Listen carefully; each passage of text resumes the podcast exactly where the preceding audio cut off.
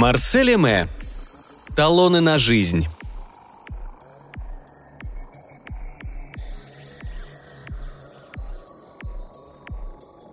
Из дневника Жуля Флегмона. 10 февраля.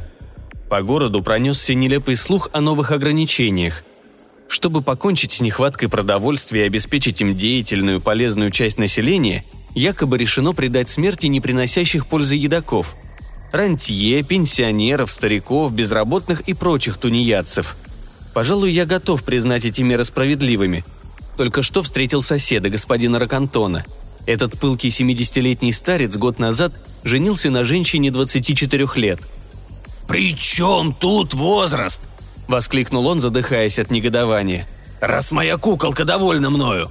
В самых возвышенных выражениях посоветовал ему достойно и безропотно принести себя в жертву обществу. 12 февраля. Нет дыма без огня.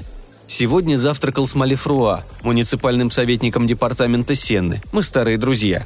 Развязал ему язык бутылкой арбуа и ловко выпытал все подробности. Как я и думал, никто не собирается умершлять бесполезных. Им просто урежут жизнь. Малифруа объяснил мне, что они будут получать талоны на жизнь в зависимости от своей полезности. Оказывается, карточки уже напечатаны. Я нашел эту мысль столь же удачной, сколь и поэтичной. Помнится, мне даже удалось высказать несколько весьма изящных соображений в этой связи. Вероятно, под влиянием винных паров Малифруа растрогался и смотрел на меня добрыми глазами, увлажненными дружеским сочувствием. 13 февраля. Вопиющее беззаконие, низость, гнусные убийцы. Декрет появился в газетах, и что же? Среди потребителей, содержание которых не компенсируется производимыми ими ценностями, фигурируют художники и писатели. В крайнем случае я одобрил бы эту меру применительно к скульпторам, музыкантам, живописцам. Но писатели – это абсурд, безумие, величайший позор нашего времени. Ведь полезность писателей не подлежит сомнению, в особенности моя – Могу сказать это без ложной скромности. Тем не менее, получаю право всего на 15 дней жизни в месяц. 16 февраля. Декрет вступает в силу с 1 марта. Списки будут опубликованы 18 -го. Все, кого социальное положение обрекает на жизнь по талонам, ринулись искать работу, чтобы перейти в категорию полноправных. Однако правительство проявило дьявольскую предусмотрительность, запретив любые изменения в Штатах до 25 февраля – я решил позвонить своему другу Малифруа, чтобы он за оставшиеся дни раздобыл мне местечко привратника или сторожа в музее. Я опоздал. Малифруа только что отдал последнее место рассыльного.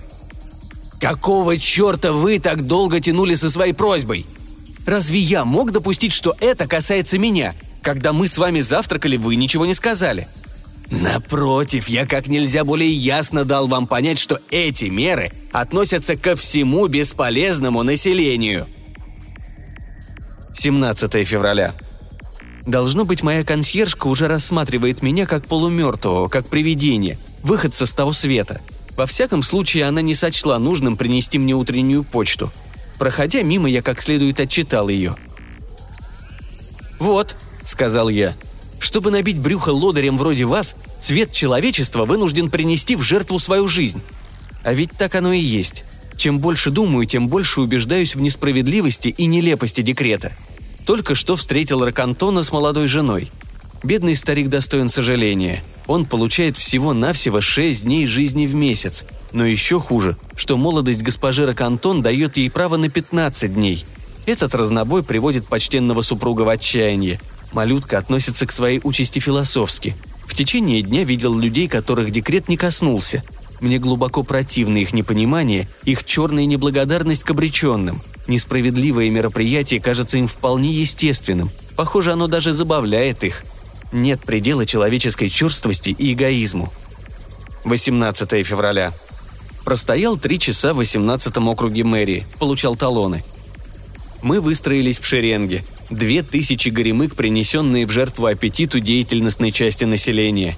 И это только начало – Старики отнюдь не составляли большинства. Здесь были и молодые, и прелестные женщины, осунувшиеся от горя. Глаза их, казалось, молили. «Я еще не хочу умирать». Немало было и жрец любви. Декрет жестко ущемил их интересы. Они получили только семь дней жизни в месяц. Одна из них, стоявшая передо мной, жаловалась, что обречена навсегда остаться публичной девкой. «Мужчина не может привязаться к женщине за семь дней», – утверждала она. Я лично не убежден в этом. Не без волнения и, признаюсь, не без тайного злорадства, я обнаружил в очереди собратьев, писателей и художников с Монмартра. Тут были Селин, Жан-Поло, Дарнье, Фошуа, Супо, Тентен, Деспарбье и другие. Селин был настроен мрачно. Он сказал, что все это очередные происки евреев. Думаю, на этот раз он ошибся. Дурное настроение сбило его с толку. Ведь декрет предоставляет евреям без различия пола, возраста и рода занятий всего полдня жизни в месяц. Толпа негодовала и шумела. Полицейские, представленные блюсти порядок, обращались с нами презрительно, как с подонками рода человеческого. Когда, истомленные длительным ожиданием, мы начали бунтовать, полицейские усмиряли наше нетерпение пинками в зад. Я проглотил оскорбление с молчаливым достоинством, но, смерив бригадира полиции взглядом, мысленно выкрикнул слова протеста, ведь теперь порабощены мы. Наконец мне вручили карточку на жизнь. Голубые талоны. Каждый на 24 часа жизни. Нежнейшей голубизны, цвета барвинка. Они так трогательны, что вызывают слезы умиления. 24 февраля. Неделю тому назад обратился в соответствующее ведомство с просьбой пересмотреть мое дело и учесть личные заслуги. Получил прибавку – сутки в месяц. Лучше, чем ничего. 5 марта. Вот уже 10 дней веду лихорадочное существование, даже забросил дневник. Чтобы не упустить и мгновение столь краткой жизни, почти отказался от сна. За последние четыре дня исписал бумаги больше, чем за три недели нормальной жизни. И несмотря на это, слог мой сохраняет прежний блеск, мысли – прежнюю глубину. С былым неистовством предаюсь и наслаждением. Хотел бы обладать всеми красивыми женщинами, но это невозможно – Стараясь взять от жизни все, а быть может просто со зла, плотно обедаю два раза в день по ценам черного рынка. В полдень съел три дюжины устриц, два яйца в смятку, четыре гуси, бифштекс, шпинат, салат, сыр, помплемуш, шоколадное суфле и три мандарина. И хотя сознание печальной действительности не покидало меня, кофе доставил мне некоторое подобие счастья. Похоже, я делаю стоиком. Выходя из ресторана, столкнулся с четверо кантонов – Старый чудак сегодня доживает свой последний мартовский день. В полночь, израсходовав шестой талон, он погрузится в небытие на 25 дней. 7 марта. Посетил юную госпожу Ракантон в полночь ставшую соломенной вдовой. Она приняла меня очень мило, томностей к лицу. Мы поболтали о том, о сём, кстати, и о ее муже. Люсетта рассказала мне, как он погрузился в небытие. Оба лежали в постели. За минуту до полуночи Ракантон держал жену за руку и отдавал ей последние распоряжения. Пробило двенадцать, и вдруг она обнаружила, что рука супруга исчезла. Рядом с молодой женщиной осталась только пустая пижама, а на подушке – вставная челюсть. Картина, нарисованная Люсеттой, чрезвычайно растрогала нас. Люсетта Ракантон уронила несколько слезинок. Я раскрыл ей объятия. 12 марта. Вчера вечером забрел к академику Перюку выпить ягодного соку. Чтобы поддержать репутацию бессмертных, правительство предоставило этим развалинам право на жизнь без ограничения. Перюк был омерзителен в своем самодовольстве, лицемерии и злобе. Гостей собралось человек 15. Все мы были обречены и проживали последние мартовские талоны на жизнь. Перюка это не касалось. Он держал себя снисходительно, считая нас существами низшими, бесправными – выражал соболезнования с недобрым огоньком в глазах обещал блюсти наши интересы, пока мы будем отсутствовать. Был счастлив до нельзя, что получил хоть в чем-то преимущество перед нами. Хотелось обозвать его старым чучелом, сморчком. Смолчал, ведь рано или поздно я надеюсь занять его кресло. 13 марта. Завтракал у Дюмонов. Они, как всегда, ссорились. Дюмон воскликнул – как бы раздобыть талоны на вторую половину месяца, чтобы никогда не встречаться с тобой?» Это было сказано от души. Госпожа Дюмон зарыдала. 16 марта. Сегодня ночью Люсетта Ракантон ушла в небытие. Она была вне себя от страха, и я решил провести с нею последние мгновения. Поднявшись в половине десятого к Ракантонам, застал Люсетту уже в постели. Чтобы избавить ее от ужаса последних минут, перевел на четверть часа назад стрелки ее часов, лежавших на ночном столике. За пять минут до ухода в небытие Люсетта залилась слезами. Однако, считая, что она располагает еще двадцатью минутами, стала усердно прихорашиваться. Этот порыв кокетства показался мне трогательным. Я не отрывал глаза от Люсетты, чтобы не пропустить момент ее исчезновения. Она заливалась смехом в ответ на одну из моих острот, как вдруг смех оборвался, и она исчезла, словно по мановению волшебной палочки. Я коснулся постели, еще хранившей тепло женского тела, и меня объяла тишина, сопутствующая смерти. Все это очень тяжко повлияло на меня. Даже сейчас, утром, когда я пишу эти строки, я все еще не могу опомниться – с момента пробуждения не перестаю подсчитывать оставшиеся мне часы жизни. Сегодня в полночь придет и мой черед. Ночь. Без четверти двенадцать. Только что лег. Принимаюсь за дневник. Хочу, чтобы временная смерть застала меня на боевом посту с пером в руке. Полагаю, это говорит о некотором самообладании. Храбрость должна быть изящной и сдержанной. А кто поручится, что смерть, которая мне предстоит, действительно окажется временной? Что, если это просто смерть? Настоящая смерть? Не очень-то я верю в обещание воскрешения. Скорее склоняюсь к тому, что это ловкий ход, попытка позолотить пилюлю. Допустим, пройдут две недели, и никто из обреченных не воскреснет. Кто заступится за них? Во всяком случае, не наследники. А если и заступятся, ничего себе утешение.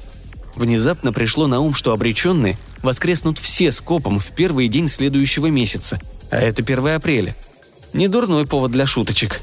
Меня охватывает панический ужас, и я... 1 апреля. Жив, курилка. Значит, это не было первоапрельской шуткой. Впрочем, я не ощутил течение времени. Очнувшись в своей постели, я все еще был во власти предсмертной тоски. Дневник лежал на подушке. Я решил дописать прерванную фразу, но в ручке не оказалось чернил. Обнаружил, что будильник показывает 10, и только тогда догадался, что все уже позади – Мои ручные часы тоже остановились. Решил позвонить Малифруа, спросить его, какое сегодня число. Малифруа был явно недоволен, что я среди ночи поднял его с постели и не проявил особой радости по поводу моего воскрешения. Но мне необходимо было излить душу. «Вот видите», — сказал я, — «различие между временем пространственным и временем пережитым — не измышление философов. Я живой пример тому. Если хотите знать, абсолютного времени вообще не существует. «Допустим, но сейчас уже половина первого, и мне кажется...»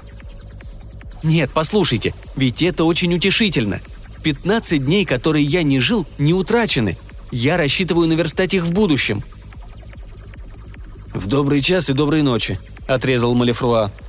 На утро часов в девять я вышел из дому. Меня поразила резкая перемена во всем. Весна бурно вступила в свои права. Деревья зазеленели, воздух стал легким, улицы приняли иной облик. Женщины тоже стали какими-то весенними. Мысль о том, что мир обходился без меня, вызывала и сейчас вызывает у меня какую-то досаду. Встретил несколько человек, тоже воскресших этой ночью. Обменялись впечатлениями. Матушка Бардье вцепилась в меня и добрых полчаса повествовала о том, как, расставшись с бренной оболочкой на 15 дней, сподобилась райского блаженства – но самой забавной была, конечно, встреча с Бушардоном. Мы столкнулись на пороге его дома. Временная смерть сразила его во сне в ночь на 15 марта. А этим утром он проснулся, глубоко уверенный, что избег своей участи. Он как раз шел на свадьбу, считая, что она назначена на сегодня. Между тем, ее сыграли уже две недели назад. Я не стал его разубеждать. 2 апреля. Зашел на чашку чаю кракантоном. Старикашка наверху блаженства. Не ощутив своего отсутствия, он полагает, что без него не могло произойти ничего особенного. Ему даже в голову не приходит, что за девять дней, прожитых в одиночестве, жена могла изменить ему. Рад за него. Люсетта не перестает смотреть на меня зовущими томными глазами. Не выношу этих страстных призывов, когда муж рядом. 3 апреля. Не могу прийти в себя от бешенства. Пока я был мертв, переук изловчившись, перенес открытие музея Мариме на 18 апреля. Старый Плут отлично знал, что на этом торжестве мне поручена важная речь, которая приоткроет для меня двери Академии. Увы, 18 апреля я буду витать в небытии. 7 апреля. Ракантон умер вторично. На сей раз он примирился с судьбой и даже любезно пригласил меня на обед. В полночь мы сидели в гостиной за бутылкой шампанского – Перед погружением в небытие Ракантон стоял у камина. Вдруг его платье свалилось на ковер. Откровенно говоря, это выглядело довольно забавно. И все же приступ веселья, обуявший Люсетту, показался мне по меньшей мере неуместным. 12 апреля.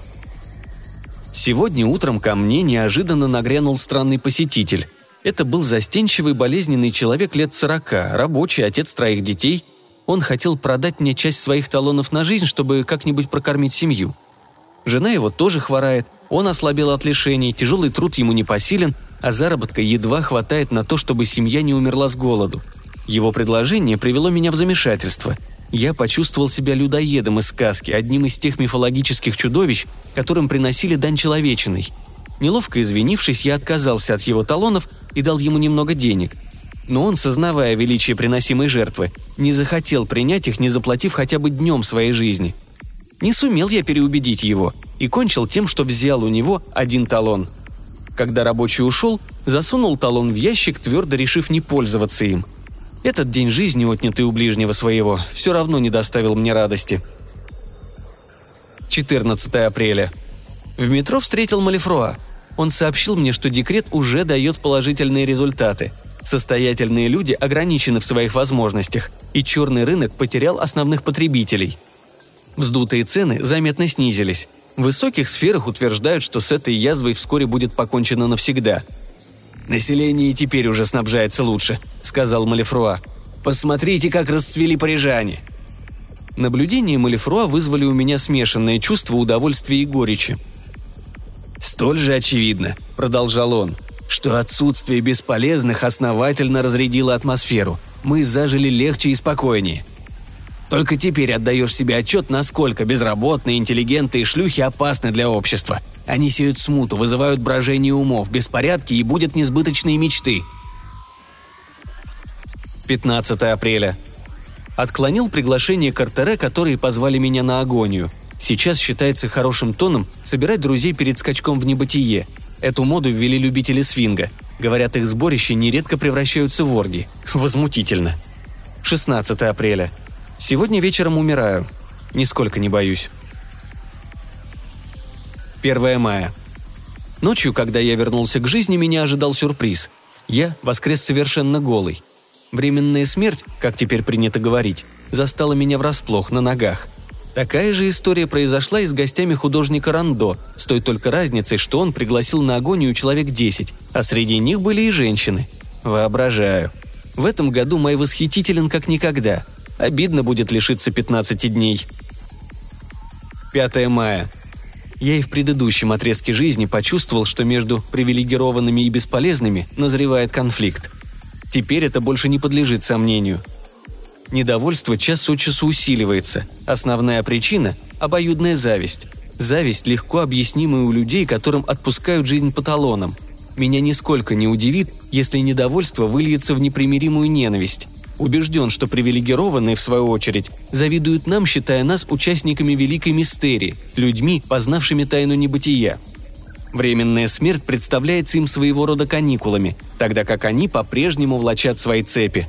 Вот от чего они становятся сварливыми, впадают в пессимизм. Напротив, в нас быстротечность жизни и необходимость подчиняться новому ритму поддерживают бодрость. Все это пришло мне в голову, когда я завтракал с Малифруа – Холодно иронизируя, а порой переходя в наступление, он то сожалел о моей судьбе, то подчеркивал свои преимущества, как бы стараясь убедить в них самого себя. Так обращаются с другом, принадлежащим к лагерю противника. 8 мая. Утром ко мне пожаловал какой-то субъект и предложил талоны на жизнь по 200 франков за штуку. Хотел сбыть мне 50 талонов. Без церемонии выставил его за дверь. Только благодаря ширине своих плеч он не заработал пинка в зад – 10 мая. Четыре дня тому назад Ракантон третий раз погрузился в небытие. Люсетта не видел. Но до меня дошли слухи, что она спуталась с каким-то хлипким белобрысым юнцом. Представляю себе этого хлыща, сосунок из породы свинг. Что ж, умываю руки. Крошка никогда не отличалась вкусом. Я знал это и раньше. 12 мая. Торговля талонами на черном рынке процветает вовсю – Спекулянты ходят по квартирам и уговаривают бедняков продавать свою жизнь. Старики рабочие, вынужденные существовать на скудную пенсию, женщины, мужья которых арестованы, легко попадаются на удочку. Цена талонов достигала 200-250 франков. Вероятно, это предел. Основные потребители талонов – богачи или хотя бы люди с достатком, а их, что ни говори, меньше, чем бедняков. Кроме того, не всякому совесть позволит обращаться с жизнью человека как с предметом купли-продажи. Я, во всяком случае, не пойду на это. 14 мая. Госпожа Дюмон потеряла свои талоны.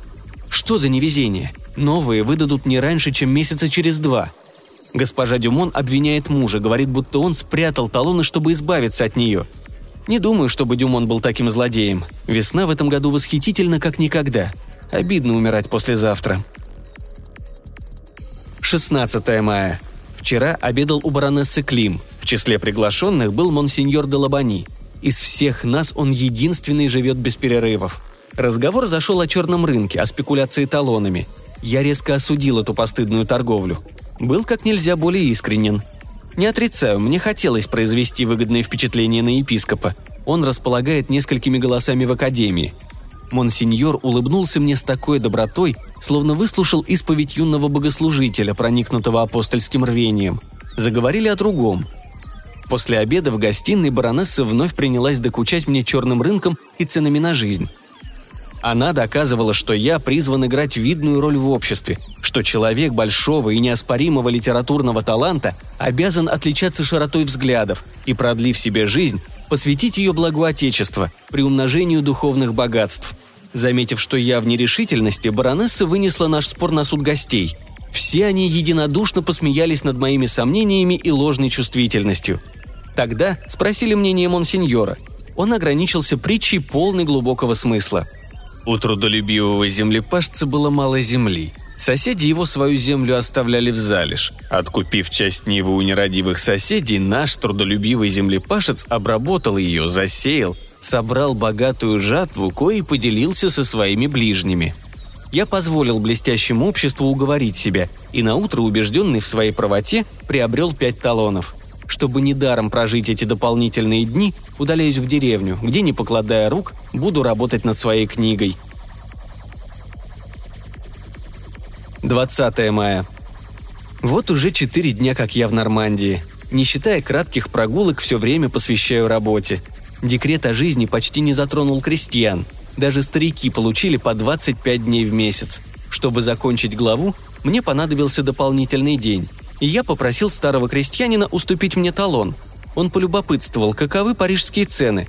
Я сказал, что там талон продают по 200 франков.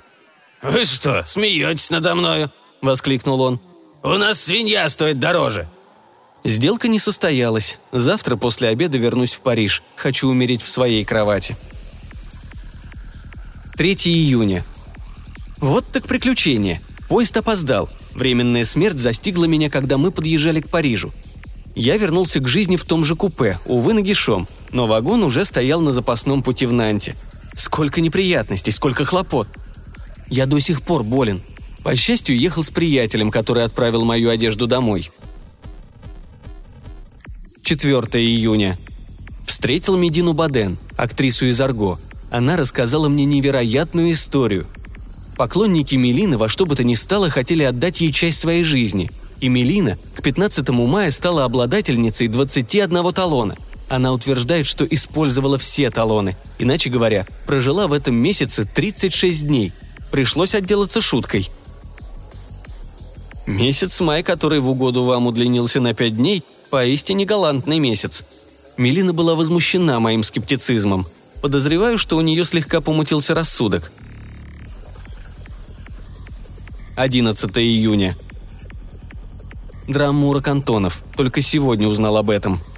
15 мая Люсетта принимала своего Белобрысова. Ровно в полночь оба погрузились в небытие.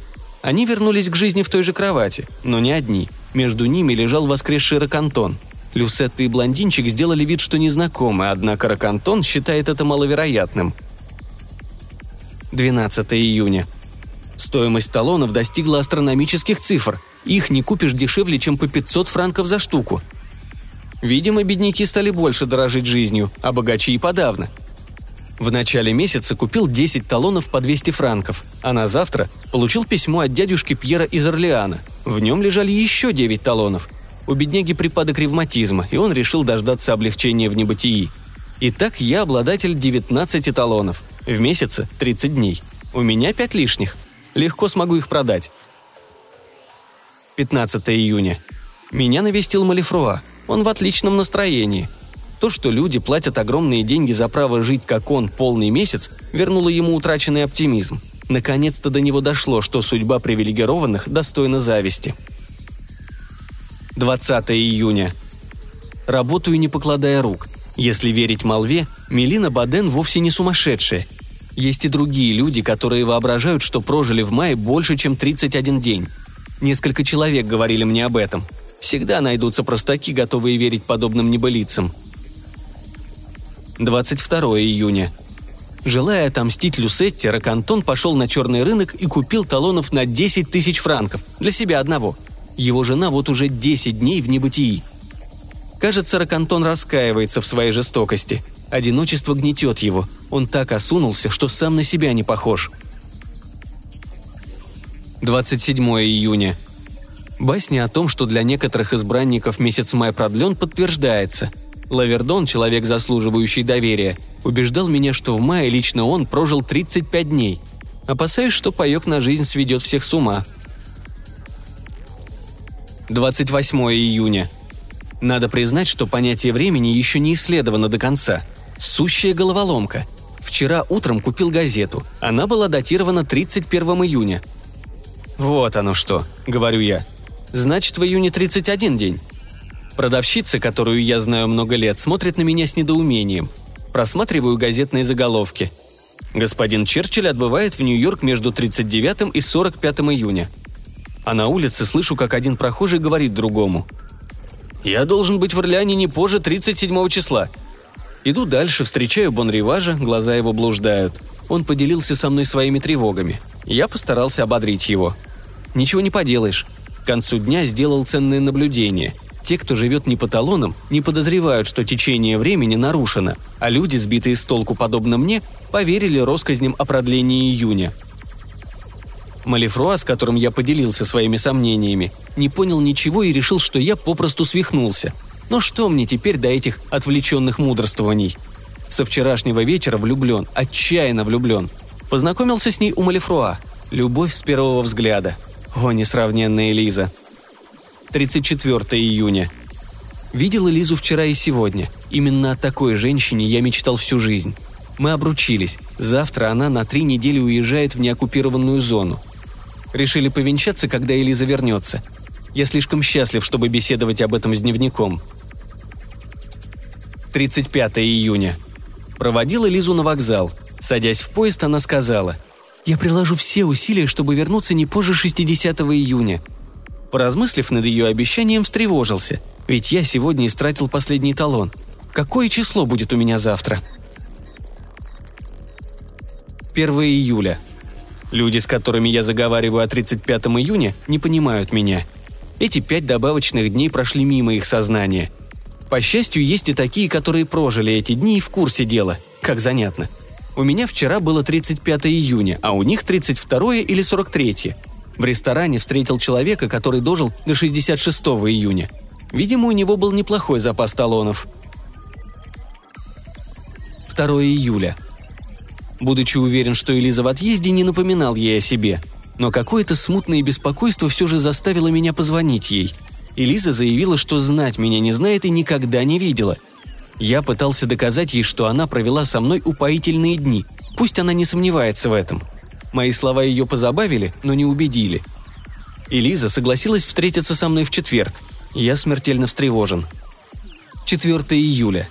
Все газеты полны аферой с талонами. Это самый крупный скандал в нынешнем сезоне. Состоятельные люди скупали талоны в огромном количестве, и благодаря этому экономия продуктов сведена к нулю.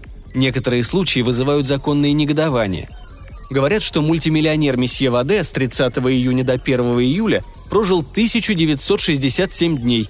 Итого 5 лет и 4 месяца. Сущая безделица. Беседовал с известным философом Ивом Мирано. Он объяснил мне, что каждый индивидуум живет миллиарды лет, но в этой бесконечности сознания запечатлевает лишь отрывочные, чередующиеся видения, из которых складывается жизнь человека. Он высказал еще много тонких соображений, но я не понял их – Правда, голова моя была занята другим. Завтра увижу Элизу. 5 июля. Видел Элизу. Увы, все потеряно, мне не на что надеяться.